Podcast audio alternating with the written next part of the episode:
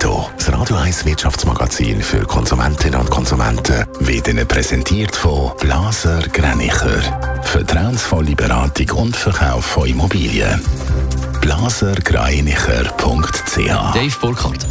Reiche Schweizerinnen und Schweizer sollen eine Krankenkassenfranchise von 10.000 Franken zahlen. Das schlägt der Chef der Krankenkasse KPT im Interview mit Le Temps vor. Für jemanden mit einer halben Million Jahreseinkommen sei das kein Problem, so die Begründung. Mit dieser Massnahme sollen unter anderem die Prämien gesenkt werden. Der Gründer von der kollabierten Kryptowährungsbörse FTX, der Sam Bankman-Fried, muss definitiv wegen Betrug ins Gefängnis. Der 31-Jährige ist von einem Gericht in New York in allen sieben Anklagepunkten schuldig gesprochen worden. Strafmaß steht noch aus. Sam Bankman-Fried droht aber über 100 Jahre Haft.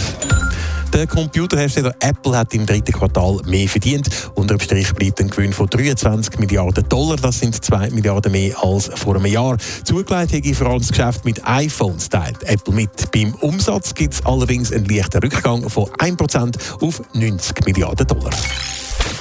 Es ist Freitag, bald Wochenende. Für viele Angestellte in der Schweiz dürfte das wie eine Erlösung sein. Dave Burkhardt, über 40 Prozent der Schweizerinnen und Schweizer sind am Ende von einem Arbeitstag häufig oder sogar äh, sehr häufig emotional erschöpft. Ja, das zeigt der neue Barometer Gute Arbeit vom Gewerkschaftsdachverband Travail Suisse.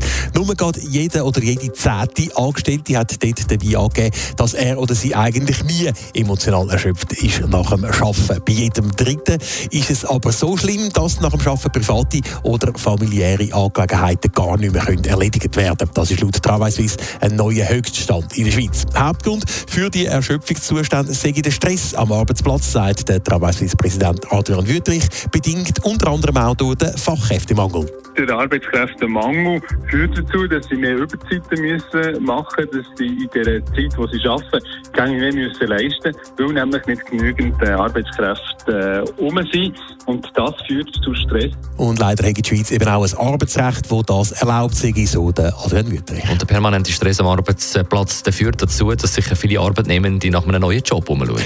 Genau, und auch da sind die Zahlen eindrücklich. Bei der Befragung haben nämlich über 15 Prozent der Teilnehmerinnen und Teilnehmer angegeben, dass sie im nächsten Jahr den Job wechseln sagt Adrian Wüttrich von Travail Suisse. Wenn man es aufrechnet auf Volkswirtschaft, auf alle Arbeitnehmenden, sind das 820'000 Leute, die sich ernsthaft überlegen, wegen dem Stress einen anderen Job zu suchen. Und das soll doch der Arbeitgeber bitte zu denken geben. Und Adrian Wüttrich hofft eben auch, dass der Arbeitgeber auch aufgrund von diesen neuen Zahlen alles daran setzt, dass der Stress künftig kleiner wird. Netto, das Radio 1 Wirtschaftsmagazin für Konsumentinnen und Konsumenten.